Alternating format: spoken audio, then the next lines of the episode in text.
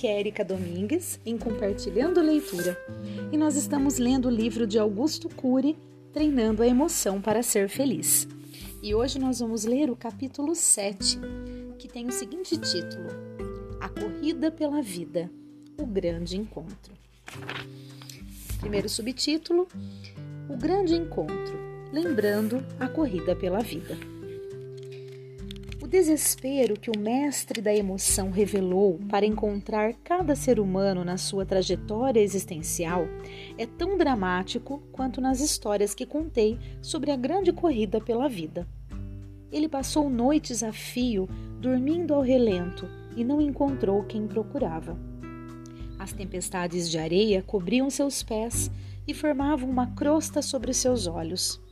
Continuar a busca era loucura, mas ele não desistiu. Escalou altos penhascos e do topo gritava. Ninguém o ouvia. Até que um dia, longe, muito longe, o viu. Correu desesperado ao seu encontro. Enquanto corria, chorava. As lágrimas brindaram a alegria. Deixe-me imaginar o suposto diálogo desse encontro memorável mestre ajoelhou-se diante do ser humano abatido, sedento e fatigado, mas não o tocou, pois ainda não havia tido permissão. Apenas deu-lhe a sua água e colocou o seu manto sobre ele, e disse-lhe: Há muito tempo saí à sua procura. Foram noites de insônia e longos dias de fadiga. Você não pode imaginar como fiquei preocupado. Assombrado com tanta generosidade, o ser humano se culpa e diz: Como você, que é tão grande, o mais famoso dos homens, pode se preocupar comigo? Não é possível. Eu sou mais uma entre tantas pessoas. O mestre olhou para seu coração e o amou ainda mais. Disse-lhe: O mundo pode não se preocupar com você, mas saiba que eu deixei tudo para procurá-lo. Deixei meu conforto, meu descanso por sua causa.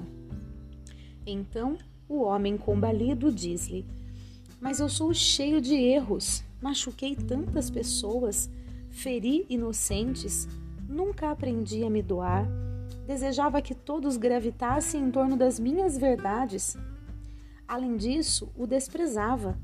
Algumas vezes ouvia de longe a sua voz bradada do alto do penhasco e achava que você era mais um louco perdido neste imenso, deserto. definitivamente eu não sou digno de sua preocupação. Acho que você errou o endereço, encontrou a pessoa errada. Deixe-me continuar sedento e infiltrado nesta bolha de solidão. O mestre disse-lhe: Não errei o endereço.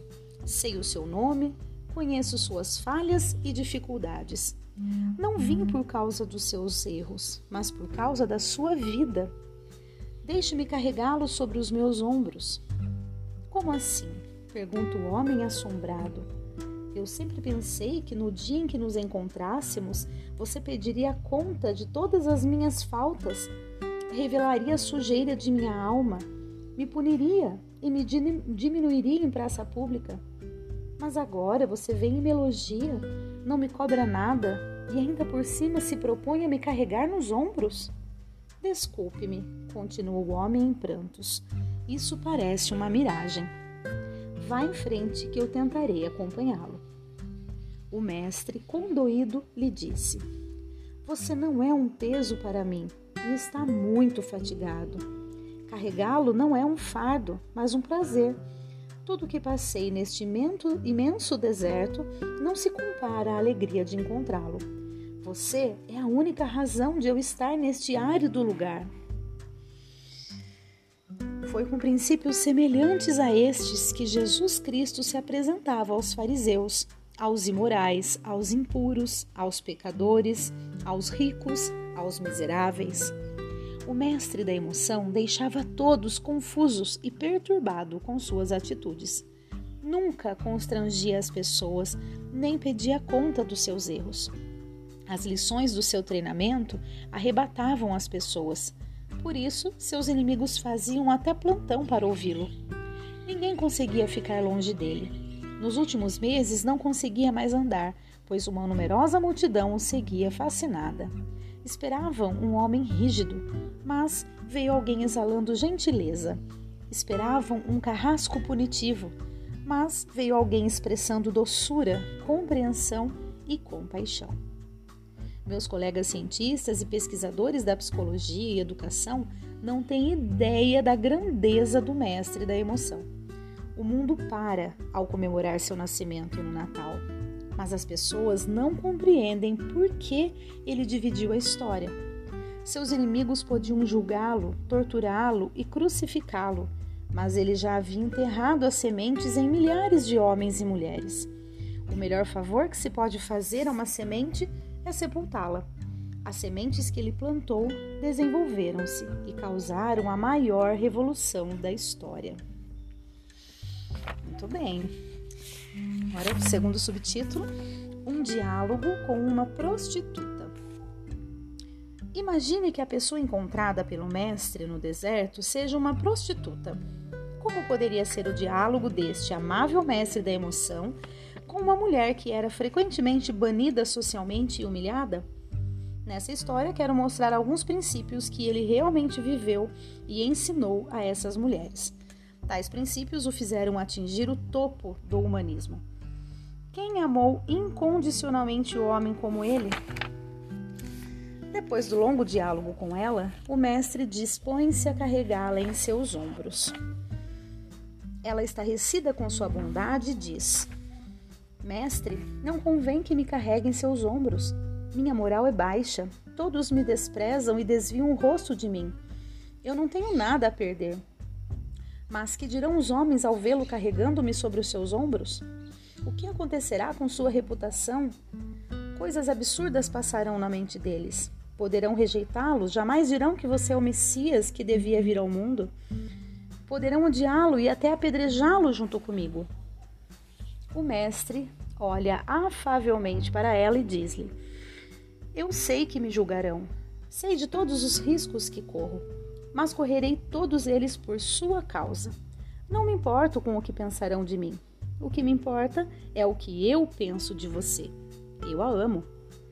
A prostituta, estarrecida, fala-lhe: Mas você não vai me cobrar nada, nem quer que eu confesse com quantos homens dormi? Cometi tantos erros e você não pede conta de nenhum deles? Eu o compreendo. Nunca alguém, eu não o compreendo. Nunca alguém me tratou dessa maneira. Após dizer estas palavras, ela cai em prantos. O mestre levanta suavemente seu rosto e comenta: Eu não lhe cobro nada. Você já sofreu muito na vida. Conheço tudo o que você passou. Você nem imagina o quanto é importante para mim e o que eu passei para encontrá-la. Agora, saiba que eu a amo pelo que você é e não pelo que você fez. Reescreva sua história e, da mesma maneira como eu cuido de você, nunca se esqueça de cuidar dos outros. O mestre da vida protegeu as, as prostitutas, cuidou delas e as valorizou incondicionalmente.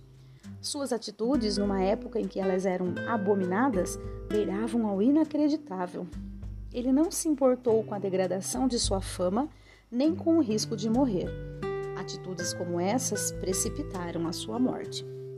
Se os judeus e os palestinos, dois brilhantes povos, fossem contagiados com sua solidariedade, suas enormes diferenças seriam superadas. A história do Oriente Médio teria de ser recontada. Agora, mais um subtítulo: O diálogo com um leproso. Imagine que o homem encontrado por ele no deserto seja um leproso. Esse leproso poderia simbolizar atualmente qualquer pessoa portadora de uma doença física ou mental. Hoje, a lepra ou moléstia de Hansen é felizmente uma doença tratável. Naquela época, os leprosos eram excluídos da sociedade. Após o mestre encontrá-lo e, embriagado de alegria, pedir-lhe para se acomodar em seus ombros, o leproso talvez respondesse assim: o quê? Você quer me carregar sobre teus ombros?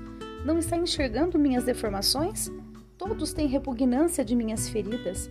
As pessoas correm de mim quando de longe me veem. Depois que adquiri a lepra, nem meus íntimos amigos me estendem a mão. Os meus irmãos, que brincavam e sonhavam comigo, nem me visitam. A lepra me isolou do mundo. O mestre, condoído, responderia: Eu conheço os seus sofrimentos. Se você soubesse quantas noites fiquei sem dormir por sua causa e o que eu passei neste imenso deserto para encontrá-lo, você entenderia o quanto eu o amo. Vim libertá-lo do cárcere da solidão. Você passou pela dor indescritível da rejeição, mas não desistiu da vida. Deixe-me ser seu melhor amigo. Permita-me abraçá-lo. O leproso, atônito e com os olhos lacrimejando, diria: Há tantas pessoas de nobre nascimento por, para você procurar e você vem a mim. Não tem medo de ser contaminado? Não tem medo da rejeição social que poderá sofrer? O que dirão do Messias amigo de um leproso? Muitos poderão não mais ouvi-lo. O mestre falaria sem titubear. Depois vou atrás dos de nobre nascimento. Agora você é a pessoa mais importante do mundo para mim. Tenha convicção de que eu não me envergonho de você e não tenho medo de ser contaminado. Muitos poderão me rejeitar por sua causa, mas você nunca mais será desprezado. Seremos grandes amigos.